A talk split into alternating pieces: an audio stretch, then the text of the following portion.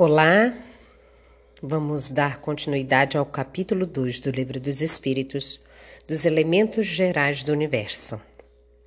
Conhecimento do princípio das coisas. Pergunta 17. É dado ao homem conhecer o princípio das coisas? Abre aspas. Não. Deus não permite que ao homem tudo seja revelado neste mundo.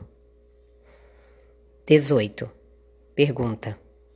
Penetrará o homem um dia os mistérios das coisas que lhe estão ocultas? Abre aspas. O véu se levanta aos seus olhos à medida que ele se depura. Mas para compreender certas coisas são-lhe necessárias faculdades que ainda não possui. Pergunta 19. Não pode o homem, pelas investigações científicas, penetrar alguns dos segredos da natureza? Abre aspas. A ciência lhe foi dada para seu adiantamento em todas as coisas. Ele, porém, não pôde ultrapassar os limites que Deus estabeleceu. Nota de Kardec. Quanto mais consegue o homem penetrar nesses mistérios, tanto maior admiração lhe devem causar o poder e a sabedoria do Criador. Entretanto, seja por orgulho, seja por fraqueza, sua própria inteligência o faz joguete da ilusão.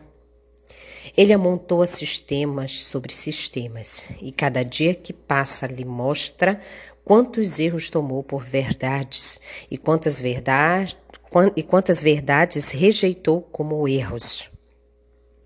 São outras tantas decepções para o seu orgulho. Pergunta 20.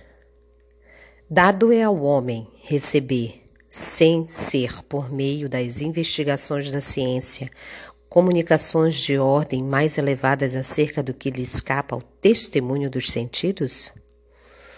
Abre aspas. Sim, se o julgar conveniente. Deus pode revelar o que o Deus pode revelar o que a ciência não é dado a aprender. Nota de Kardec. Por essas comunicações é que o homem adquire, dentro de certos limites, o conhecimento de seu passado e de seu futuro. E aqui ficou uma parte só desse tema. Como podemos perceber, a resposta dos espíritos superiores é que quanto mais a gente desenvolve a nossa inteligência, mais a gente vai agrupando essa inteligência em blocos, né? É o que ele vai fazer um amontoado de sistemas que eles dizem, que Kardec fala aqui. Então a gente acaba sendo joguete da nossa própria inteligência.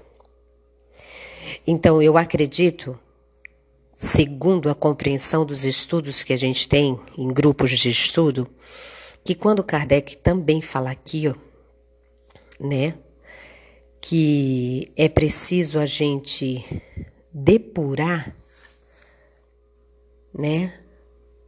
É preciso a gente estar mais depurado para compreender essas verdades. Essa depuração.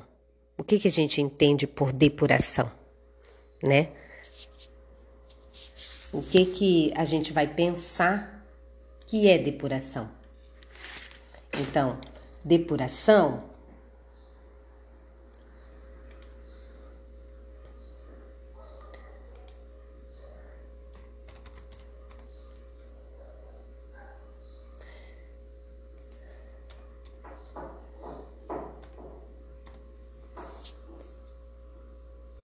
A depuração ela é um, um estado moral, né? A que Kardec com certeza está se referindo.